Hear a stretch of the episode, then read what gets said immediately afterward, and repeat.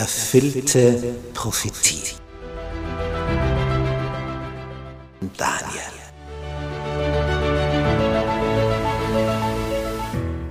Wir studieren das Thema erfüllte Prophetie anhand des Propheten Daniel.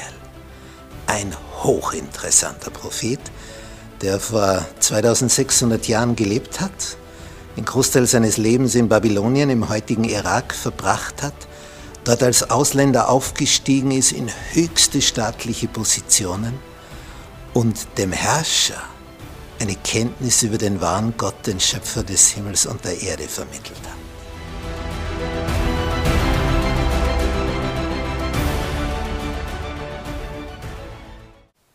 Wir betrachten das Thema erfüllte Prophetie anhand des biblischen Buches des Propheten Daniel. Wir sind in Kapitel 3, Teil 7. Ein König revidiert plötzlich alle seine Ansichten. König Nebukadnezar hat ein goldenes Stammbild errichten lassen.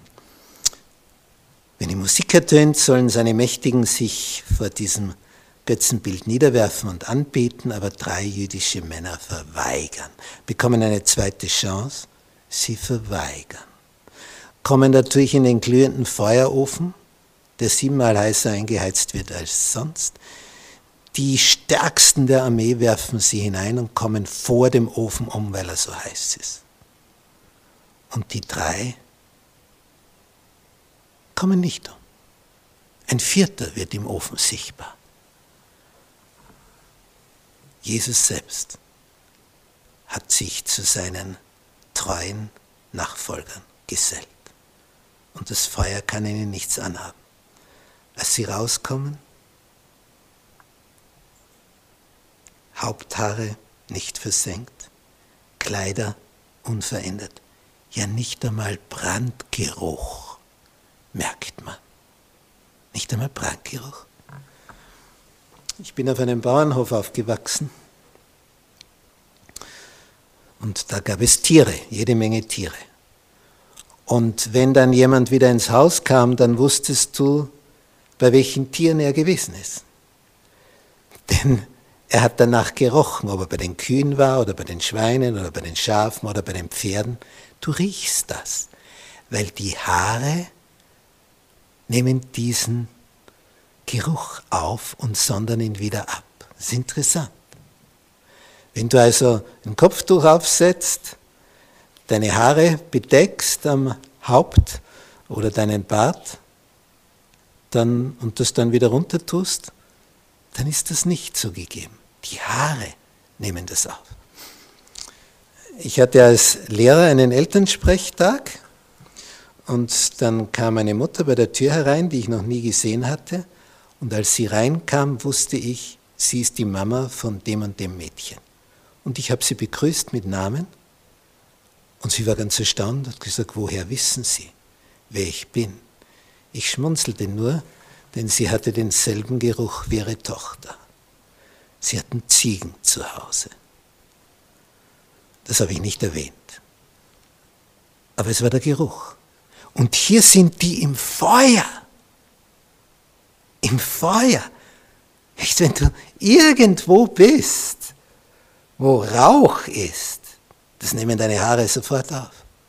Nichts. Kein Brandgeruch. Was sagt jetzt der Herrscher? Gepriesen sei der Gott Sadrachs, Mesachs und Abednegos, der seinen Engel gesandt und seine Knechte errettet hat, die auf ihn vertrauten und das Gebot des Königs übertraten und ihre Leiber hingaben, weil sie keinen anderen Gott verehren und anbeten wollten als ihren Gott allein. Also der Herrscher weiß genau, was er sagt. Gepriesen sei dieser Gott, der seinen Engel gesandt und seine Knechte errettet hat, die ihm vertrauten.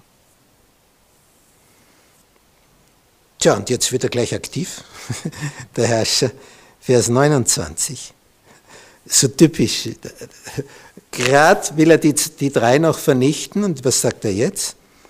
Und von mir wird eine Verordnung erlassen, also ein Gesetz, dass wer immer unter allen Völkern, Völkerschaften und Sprachen von dem Gott Sadrachs, Mesachs und Abednegos leichtfertig spricht, der soll in Stücke gehauen werden und sein Haus zu einem Misthaufen gemacht werden, weil es keinen anderen Gott gibt, der so erretten kann wie dieser. Das ist die Erkenntnis. Es gibt keinen anderen Gott, der so erretten kann wie dieser. Was hat er nach dem Traum, wo ihm Daniel das noch einmal erzählt und die Deutung gegeben hat, gesagt? Euer Gott ist ein Gott, der Geheimnisse offenbaren kann. Gott der Götter, Herr der Könige. Und jetzt, er ist der Gott, der erretten kann. Und es gibt keinen anderen, der das so kann. Daraufhin machte der König Sadrach, Mesach und Abednego groß in der Provinz Babel. Zuerst wirft er sie in den Feuerofen und dann macht er sie groß, weil sie Gott treu waren. Hochinteressant. Amen.